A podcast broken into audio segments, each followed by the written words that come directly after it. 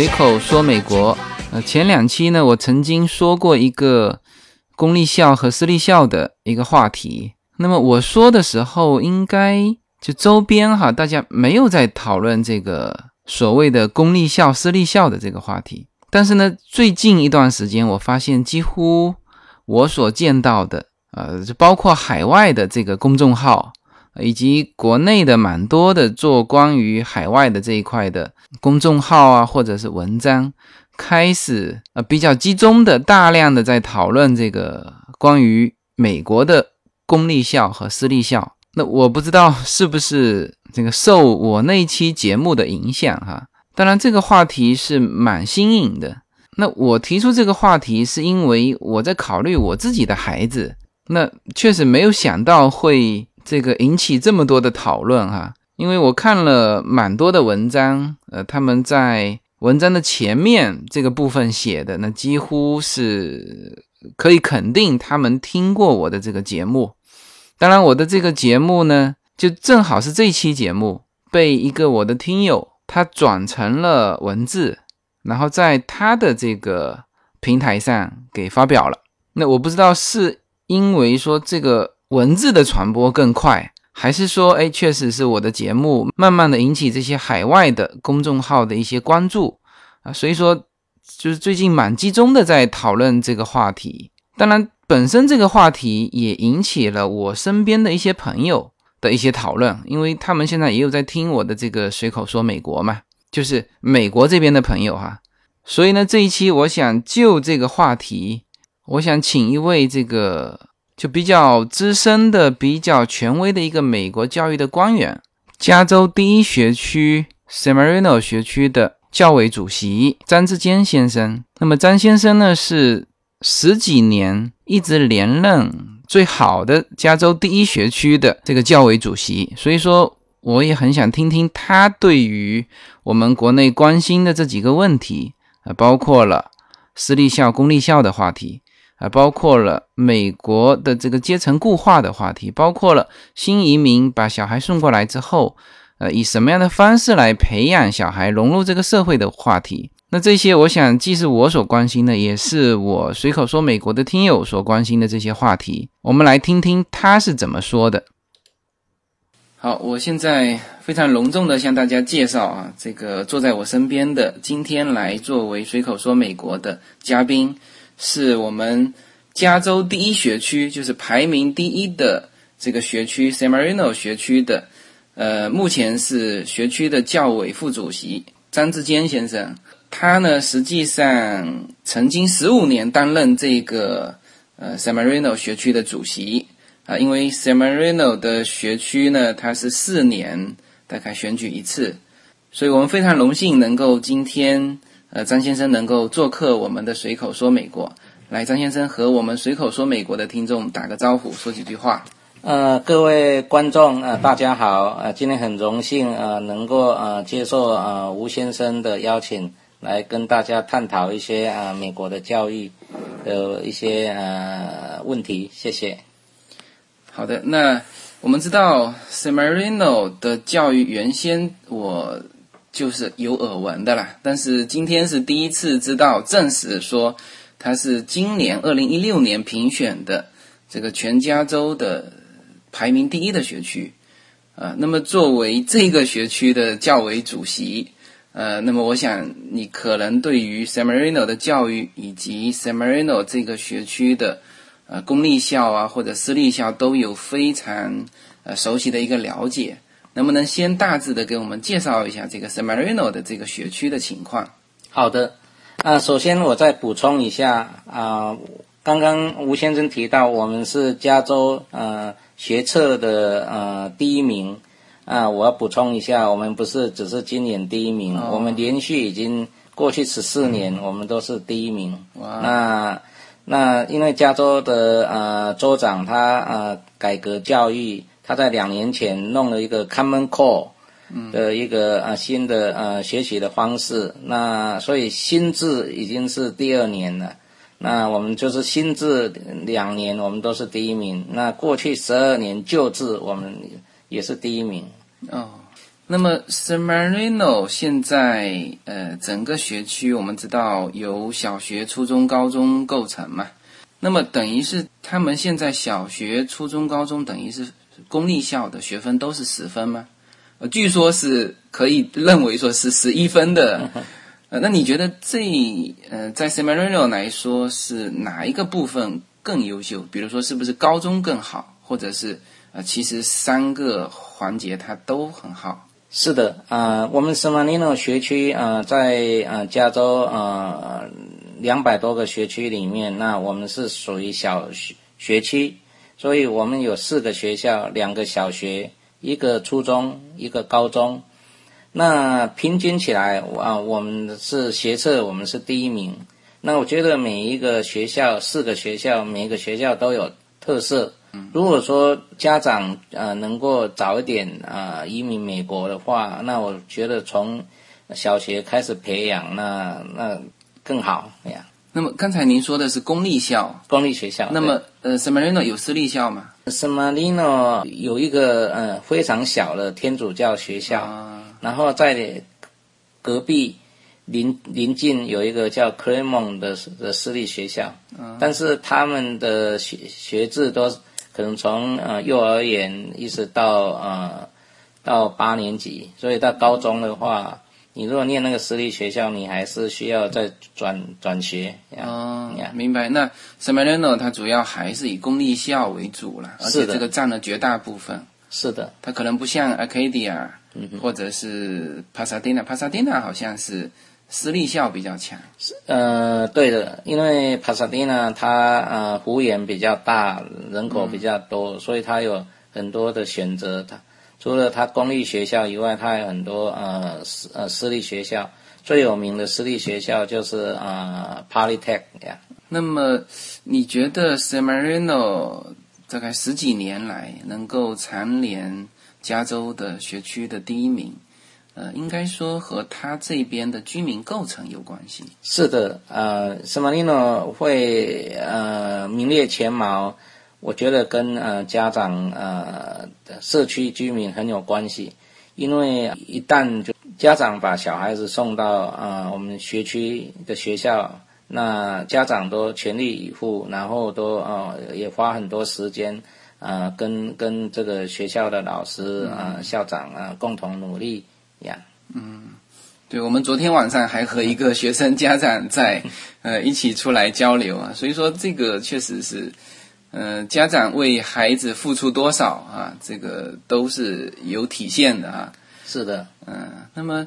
San Marino 其实呃大部分的中国听众呢呃是很熟悉的啊，包括刚刚开拍了一篇电影嘛。叫《不二情书》，是那个《北京遇上西雅图》的第二集。哦，是呃，是它的主要的场景就在 San Marino 拍的。哎，那我们知道 San Marino 呢，算是这个叫做比佛利山庄吧，就是另外一个比佛利，另外一个比佛利山庄，华人的比佛利山庄。对对对。那它现在其实华人的构成会有多少？有两千零一五年的呃的统计。人口统计啊，圣马力诺市的亚裔的比例是百分之五十二 percent。嗯，当然五十二 percent 里面有大部分都是华人，但是也有少数啊，有日本人，还有从东南亚来的一些呃国家的，还有印度人。就是五十二 percent 里面是亚裔是吗？对对对啊，对。那这里面从中国大陆来的人，你觉得现在会占到多少？我我想应该呃呃应该快要到五十 percent 了吧，就是五十二 percent 里面的五十 percent，对，剩下五十 percent 是台湾台湾人或者香港。啊。OK，那我们知道这个区是非常富有的啦，这个房子房价起码是两百万以上，呃，平均房价是两百万。一左右啊，左右。对我几个朋友都在 San Marino 买了房子，那他们主要也还是为了孩子的教育。是的。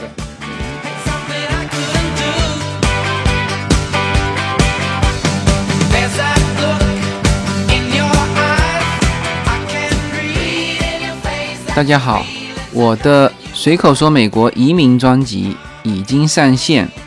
大家可以出门左拐，在我名字下你会发现一张新的专辑，那张就是我随口说美国的移民专辑，欢迎大家点击收听，谢谢。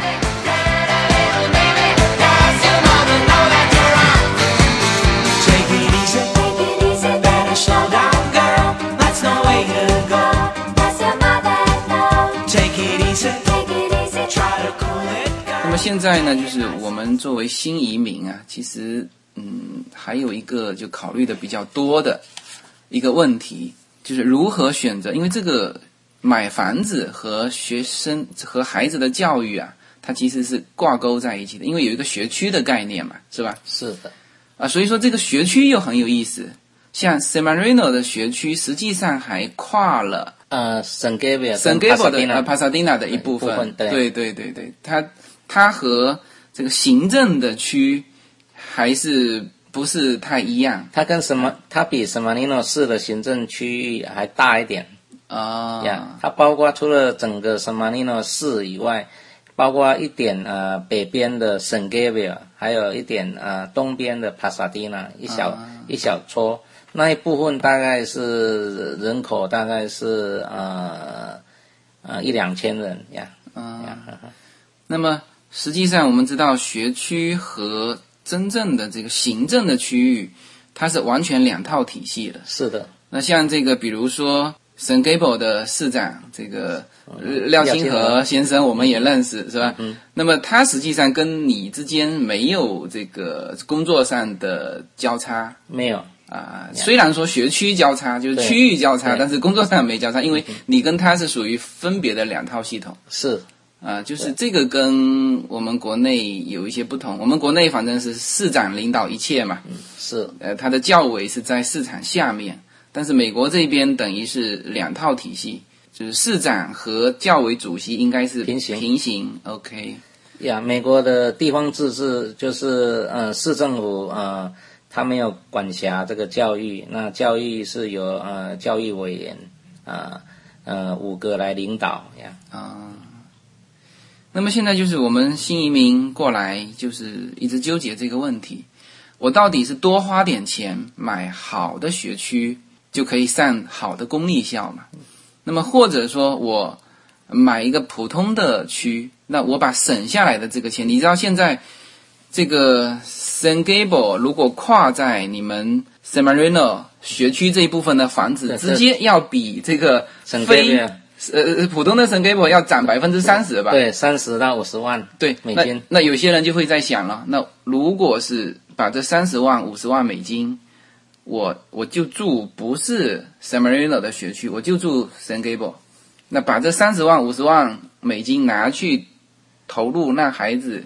去，一种说法是上好的私立，还有一种就是说，就让他上普通的公立，但是呢，把这个钱给他做课后的补习。那这里面就会涉及到你是选择公立校还是选择私立校，就这个话题，我不知道这个嗯，张主席你怎么考虑？是的，这个话题事实上非常有趣。呃，我想呃，家长可能要拿一个算盘，呃 精打细算一下。对，因为你若选好的公立学校的学区啊、你就是买一个房子，或是你租一个房子。那你的嗯、你在学区公立学校学区，你的子弟呃念书，从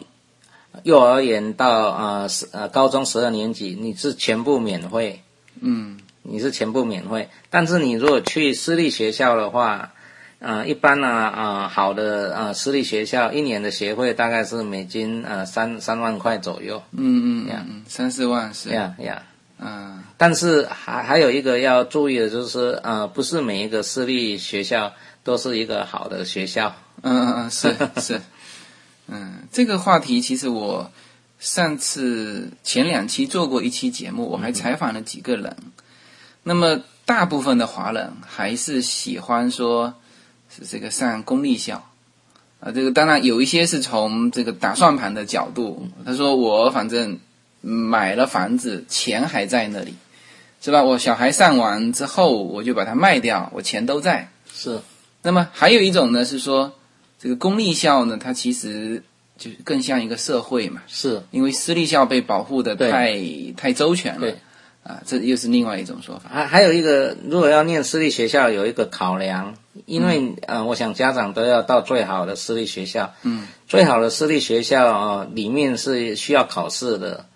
所以、啊嗯嗯呃，是很不容易呃进去。那你如果只是去普通的私立学校，那可能不用考试，但是呃最后的结果，呵 呵教育呃产生的结果，也许没有预期啊、家长的那么好呀。嗯，当然就是好的私立校也很难进的啦。是就是非常竞争的呀。如果你想直接把它放进初中、高中，可能直接很难放。是要么就是私立学校从小学开始开始放。好的私立学校，比如说在圣马尼诺附近，大概就只有一个两个，然后在呃 West Los Angeles 那边也有一两个，但是你要进这些学校啊、它的它的关环节就像你要进常春藤学校一样，嗯嗯啊有如果要看你的家长的呃的背景，或是你说已经有小孩已经进去有一个 legacy，他会他会让去呃选择。啊，不然的话就要真正就是呃要要考试了呀，嗯。呀，要凭实力进去呀，对。呀，啊，那就是说，这个相对来说，如果能够买一个房子进好的公立校，其实它的难度要比进好非常好的那个私立校要来的简单一些。是的，因为在南加州啊所所有的公立学校都是呃自由进出的，只要你有、有买房子或租房子。除了一个就是说 Cerritos 的那个 A B C 学区的高中，嗯，呃，Whitney High School 啊、呃，它是需要考试，它是公立学校，但是它需要考试，嗯，呃，那其他的公立学校，像我们 San Marino，我们最呃最骄傲的就是说，因为它我们是有教无类，所有的学生都进来，但是我们可以把它教成是学测第一名，所以我觉得这个啊、呃，就是孔子讲的 有教无类是是是呀呀。那我觉得我们呃非常的的光荣呀。是的，是的，因为如可能大家觉得说，哎，San Marino 这个学生的质量本来就很优秀，因为你都是有钱人家庭嘛。但是事实上，有钱人家庭的学生他也很多种类，是吧？是是，哎，那这个问题啊、呃有它的诀窍的地方。那家长会问说：“哎，为什么你们什么尼诺啊会 会教的比较不一样？因为我们是小学区，然后我们的啊、呃教育委员啊、都啊、都在社区都很久，都很有经验，所以我们是全力以赴的，全力以赴。虽然我们是义工，但是我们是全力以赴。那另外一个就是说，呃，什么尼诺学区它会成功，是因为过去呃二三十年呃累积的一个经验，呃教学经验，所以所以不论呃从各处来的家长，他一进了什么尼诺学区以后，他等于要重新开始，要去去体验这些新的一些呃这些生活跟教学的模式呀，嗯，所以才会能够把这个水平提高呀。对我参加过你们 San Marino 高中的这个毕业礼啊，嗯对，对，那个也是多少年的传统了啊。是是是，嗯，那么我当时问到一个我的朋友，当然他自己算是嗯大律师啦，在这边嗯算是全美很很知名的一个大律师。那么当时他的回答说是，那如果你有能力，那还是进好的私立。他的观点呢，他没有很明确表达出来，但是呢，我的感觉就是说，他说人还是分为阶层的，就是那个圈子很重要啊。他他觉得说，哎，这个好的私立是培养精英的。那么这个就是如果有能力，是不是大家还是往好的私立方面先努力一把？如果不行，再到公立。你这个观点怎么看？我我想呃，刚刚呃吴先生提到说要进入精英的阶层，嗯，那我的建议是这样的，就是如果他进去好的呃私立学校，我我想家长也要融入进去，对。这些主流呃的家长的的阶层，那才能够体验呃这些这这这种呃感受。啊，不然的话。呃，新移民的小孩一进去，呃，好的私立学校也产生一些隔阂的现象，因为他没有办法去交流。嗯嗯。第二个就是在好的私立学校啊，很多都是主流的呃的家庭啊，那主流当然在以美国传统来讲还是白人的圈子。那那他们啊，我很不好意思讲，就是说他们有时候。比较喜欢呃，对这个酒酒精的饮料哈，比较有一个偏好。啊，所以所以这些学校的学生也有有可能在呃呃青少年时期啊，就会提早啊啊进入这个酒精饮料的生活里面，所以有些醉醉酒的不会吧？他这个不是说这种私立校都管得很严吗？因为私立学校又分成两种，私立学校有些是寄宿的学校，它它是军事管理，它你要住在里面。但是这南加州附近的几个好的呃私立学校啊，它不是不是寄宿的，嗯，它它是呃放学以后还是要回家的，走读的走读的。对，所以变成说这些呃朋友之间、同学之间会有互相影响的，啊。明白明白，那么当然，呃，您刚才说到一个，其实还不是说你有这个资金实力能够把他送去这个私立校，那么本身你这个家庭也要能够融入美国的这个主流，那这个对于新移民来说是有难度的，是的，是有难度的，因为可能你进去的时候，他学校就要考核你的家庭，是。你未必有这个能力。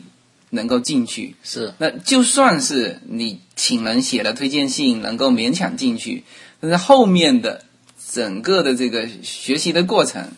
啊，包括你小孩，包括家庭，可能呃都蛮吃力的啊。一般的私立学校大概还是很容易进去，嗯，但是最好的私立学校，对，要进去前除了考试，可能呃家长跟学生都要经过呃面谈，那样 interview 这样。没有什么能够阻挡你对自由的向往。人生是一趟旅途，精彩的是沿途的风景。大家好，我是无限自由，非常高兴能够通过《随口说美国》这个节目来认识大家。我每周都会在洛杉矶为大家录制一期《随口说美国》。现在大家除了可以听到我的音频节目之外呢，还可以登录我的微信公众号。我公众号的名称是 L 一二零一零零一一五无限空间。这是一个新移民家庭分享美国生活的点点滴滴的一个个人空间。同时，为了更好的与大家互动，我还开通了与“随口说美国”同名的新浪微博。移动互联网的神奇之处呢，就是可以把同类的人拉得很近，天涯若比邻，世界地球村。让我们享受这个自由连接的世界吧。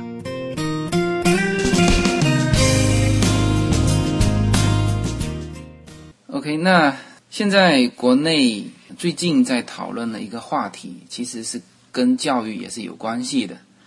就是这个社会的分层。呃，中国现在很多中产阶级啊，在思考这个话题，也很焦虑这个话题。他们认为，在中国呢，现在慢慢的形成这种阶层，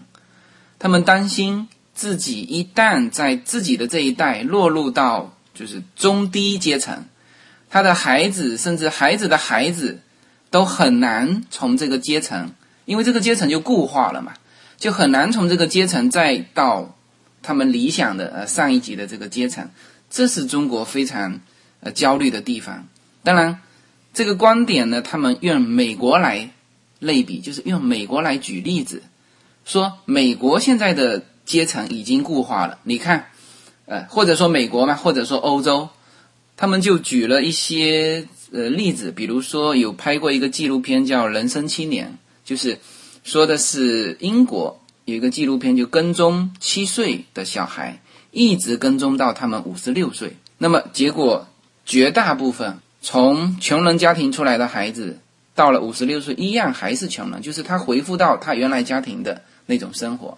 但是呢，富人的小孩，他七岁就看各种各样的什么财富报纸啊，什么，呃，然后用精英式的培养。那么到了他们成年之后，他们一样是进入到他父母的那个阶层。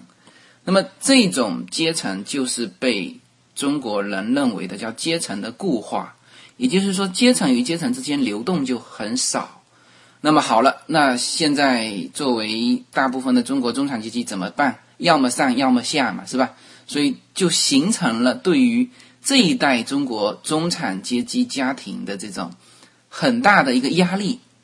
他们就觉得说，哎，我这一辈子如果做的再好一点，再努力一点，就可以。让我孩子，甚至我孩子的孩子到高一点的阶层。如果我稍微的一松懈，就会让我今后的后代进入到我不愿意看到的那个阶层，而且把它固化掉，这个是很可怕的。所以这就造成了现在中国中产阶级的集体的焦虑。所以说这个观点，所以我想问这个张先生，就是关于美国阶层固化的这个这个观点，你是否同意？我想啊。这个迷失，呃，我可以跟呃呃听众来做一个解释啊。其实美国是一个很有机会的一个国家，嗯啊，事实上这些呃贵族的阶层啊，事实上他们在比如说啊，他他们五百强的这些呃富人呐，或是其实只是占人口的一 percent 到。少于五 percent，嗯啊，那这些子弟当然是好像世袭一样，享受他的祖先留下来的财产，然后也有一个名分，然后做了一个呃基金，然后永远呃把财富保持在那里。当然，他们呃要进常春藤啊是呃比啊其他人有机会的，但是这只是大概一 percent 到五 percent 左右，很少。但是在美国这个社会啊，最值得称许的就是说，你只要啊努力啊，你可以啊扭转你的人生。那我就用我们呃，比如说我们脸书的创办人啊，他就是呃也是从一个平凡的家庭出出生的，然后啊他哈佛 他也没念完，嗯呀，因为但是他有他的啊才智啊。就是说，要在美国这个社会，是除了努力以外，你有创造力，这些年轻人他都都有可能啊，有一天都变成一个富人，然后再再走上一个最高级的的的的阶层。但是这种人毕竟是少数啊。对，是少数。但是我们在讲一些比较忠诚的，嗯，其实呃，美国这个社会啊，它有很多的职业。啊，那你啊，你可以选择，比如说对中产阶级来讲啊，那我们啊新移民比较陌生的，比如说在医医疗行业里面啊，那他也有很多的工作都可以做。那这些，比如说你念一些啊一般的大学，但是你你把它偏重在医疗的呃的主修，那你你你毕业以后，你都很能够很快的呃找到事情。那然后你在这个医医疗业里面啊，有有一个很呃充分的一个呃收入，然后都有一个稳定的工作。嗯，那这个是谈到是中产，因为我们知道谈到中产，美国的中产它是算是比较好，就是它的人数还是占到大头。嗯嗯嗯，那么我看像美国的很多墨西哥家庭是。呃，或者是其他的一些，嗯，就是他本身家庭就属于中低或者是低收的家庭，他们，你有没有见过他们的孩子通过怎么样的努力能够到中产，或者是再再到高一级？有的，他们走得出来吗？走得出来，因为美国这个国家，它的立国的精神啊，就是啊，保护一些弱弱势的族群。嗯。比如说比较呃呃收入比较低的啊，那比如说他在就学啊或者找工作啊，他都有一些保障。嗯，比如说像斯坦福啊大学啊，你那家你若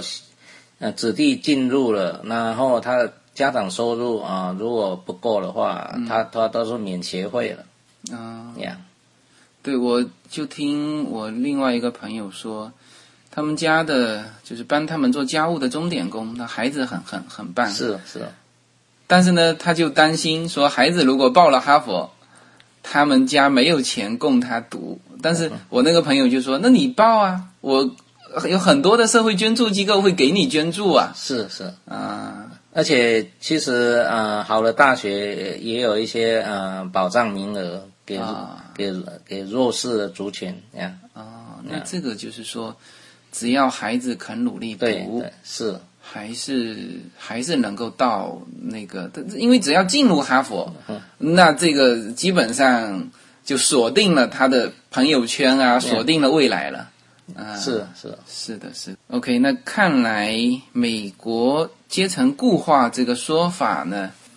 呃，至少某种程度上说，不能说完全固化，它的上下的这种交流还是有，是吧？我我当时听到这个话，我就想，哎，那那些体育明星，嗯哼，不是他们原来都出身都不不好嘛，是吧？那他也都可以通过自己的各方面，一种是靠读书，是一种是靠自己的才艺的特长的发挥，啊，也是可以的。呀，就那提到这个体育的呃明星，那我们讲一下、这一次姚明进入这个篮球的名人堂，那另外一个欧尼尔。呃，他也进入了。那他在在他的呃童年啊、在黑人区里面，他的生活是很艰苦的，而且读书也读得不好。嗯但是因为他有碰到呃好的呃的老师啊，给他做一个引呃引导，那然后鼓励他，那所以他最后就是呃发挥他的在篮球的所长，那然后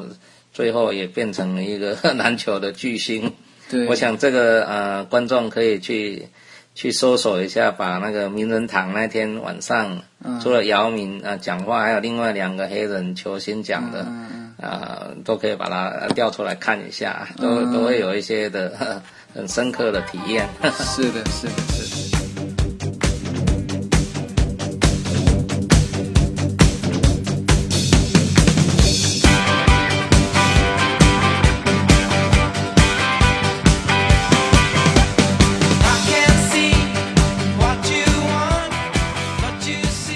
今年的父亲节，Yona 给父亲最好的礼物就是他的个人专辑《Yona Story Time》已经成功上线。现在大家如果想让自己的孩子听到很纯粹的美式英语，那么可以点击订阅这个专辑。同样是出门左转，就会发现我的名字下出现了第三张专辑，上面有 Yona 的头像。那么在这张专辑里面呢，Yona 将用他标准的美式英语来给小朋友们或者是大朋友们来讲英文故事，希望大家喜欢。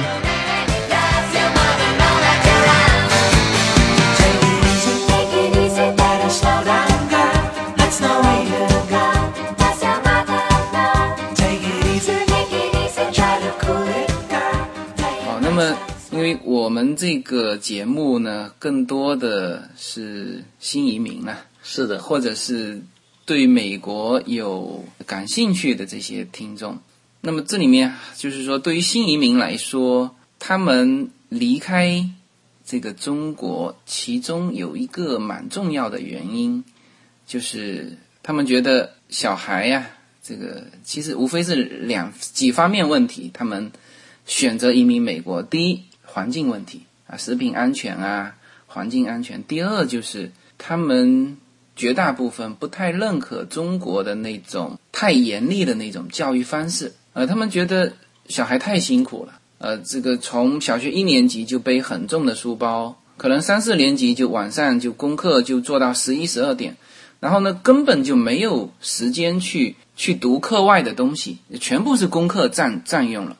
所以他们觉得来美国，希望说这个能够去体验、去感受美国的这种快乐教育。但是到了这边之后，他们又发现，真正的说小孩子好的家庭，绝对不是放养，绝对不是说放手让你去快乐学习，因为小孩子都不是那么自觉嘛。那么他们又发现，哎，怎么我到了美国之后，发现如果说要想把孩子培养成精英，还必须是像中国那样督促小孩学习，天天让小孩上补习班也变成一样了。这个张先生，你觉得他们这么辛苦啊，来到了美国啊，就是为了逃避小孩的辛苦教育，来到了美国。那么到了这边，到底应该是继续的，就是我们中国有一叫虎妈嘛，就是很严厉的妈妈，嗯，呃，继续是这种的教育方式，把他们培养成这个改变世界的精英，还是说呢，就放手快乐教育？但是这种就有可能孩子就变成很普通的美国的是中下阶层。你觉得这个，你你能给这些新移民有什么建议吗？是的，呃，我想这个也是第二个要打破的一个迷失。嗯首先，我对呃所有呃的虎妈表示啊最诚挚的敬意。虎妈其实这两个字的啊定义是这样，就是说这个这个妈妈对小孩子呃有的关注的用心。但是我觉得呃做一个虎妈啊、呃、OK 的，但是她的这个心态啊、呃、跟做事呃对小孩子态度要稍微改变呀。因为在这个青少年时期啊、呃，最重要的啊，呃，我觉得新移民如果把小，因为为了教育把小孩子带到美国来，那我想可能家长啊、任何一方或是两方啊、都要呃陪着他在美国啊、的的生活成长长大。那这样的话，啊、他的在一些青少年的教育就可能会比较成功。所以我还是肯定虎妈的，但是只是说这个心态啊，要要对小孩子的要求啊，可能要做一个一个修正。最重要的啊，美国的教育啊，一般来讲啊，就是说要让小孩子啊快快乐乐的的去啊接受啊学校的生活，然后然后再进入大学。所以这是一个在美国普世的一个一个观念。所以我们新移民来的时候啊，当然有一些对学业的压压力，但是这些压力的话，可能要对呃要跟学校的辅导，或是呃比较在这边呃呃已经居住比较久的啊、呃、的华人的呃父母啊做一个沟通，不要呃一味的就是说我的模式都是一样的。一进入美国，然后好像被小孩子就是被了补习班来领养，然后 变成补习班来领导啊、呃、这这个家庭的一些生活的模式。每一个呃小小孩的的背景还有学习的方式不一样，嗯，我想我们都要去斟酌，然后然后去去。去想出一套啊、呃，要怎么让他能够、呃、快的适应，而且非常快乐的生活。嗯，像我们昨天晚上，我们有一个圣马尼诺的家长，嗯嗯嗯我觉得他也蛮开通的。嗯他除了就是说呃督导他的小孩功课以外，他也把他的小孩送到啊、呃、童子军参加课外活动。嗯嗯所以所以这样的话，这个小孩子也有一个调试呀，嗯呀呀，而且。而且参加童子军等于进入啊、呃、白人啊主流的一些家长的一些、啊、社会圈里面，那这些啊、呃、都有助于让小孩子来定定一些啊、呃、跟主流的社会的一些啊生活的模式。就是说，首先家庭呢不应该放养啊，这个放养这个词肯定不太对啊，不是说啊到了美国就不管了，把它扔给学校，就是还是要投入很大的精力。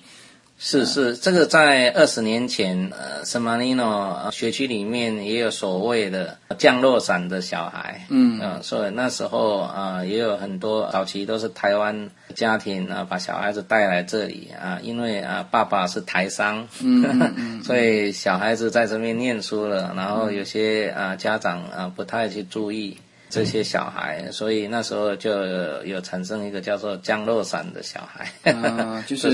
没去管他，对对是是是。那这些最后的效果，当然，这这个效没有去管，一般普遍的一些呃社会的一些调查都是这样。家长如果没有关心的话，小孩最后啊、呃、的教育的结果都会比较差一点。嗯呀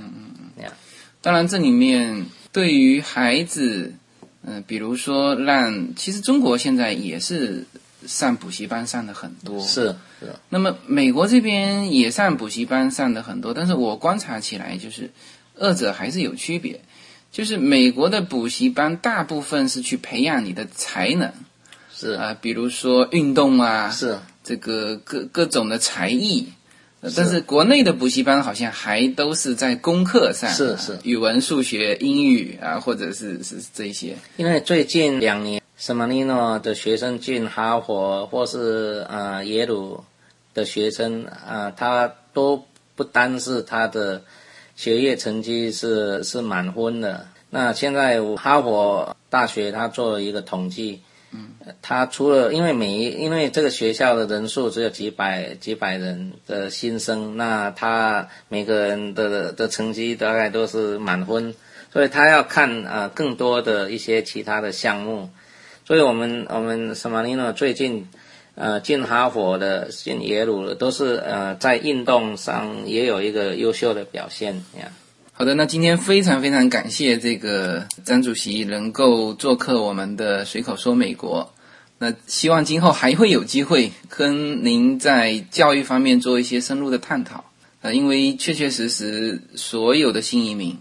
啊，几乎所有的新移民，特别是我们这个年纪的，哪里是为自己，主要是为了孩子啊，能够去呃享受美国的这个环境，能够去呃体验美国的这个教育。在这个话题上，可能今后还会有呃咨询到张主席的地方。呃，谢谢吴先生啊、今天很荣幸呃，吴先生给我这个呃机会，能够呃跟大家来讨论啊、呃、这些问题。我想呃，在还没有来美国之前哈、那我身临其境，然后可以把这些经验啊、跟呃新移民来做一个共勉啊、那我想呃，可以到了美国可以减少很多呃冤枉的路啊、能够啊在最快的时间啊、能够啊每个家庭可以啊、能够把他把小孩子啊、新的新生活的模式把他把他带好呀，嗯，谢谢。非常感谢，好，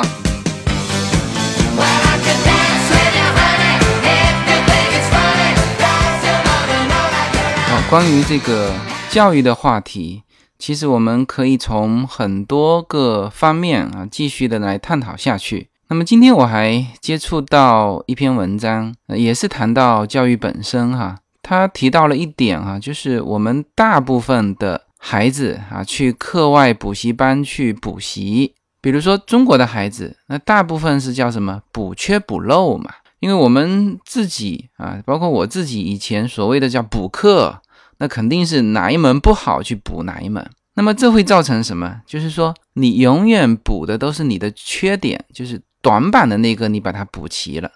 那补齐了之后，你花了很大的代价把它补齐了，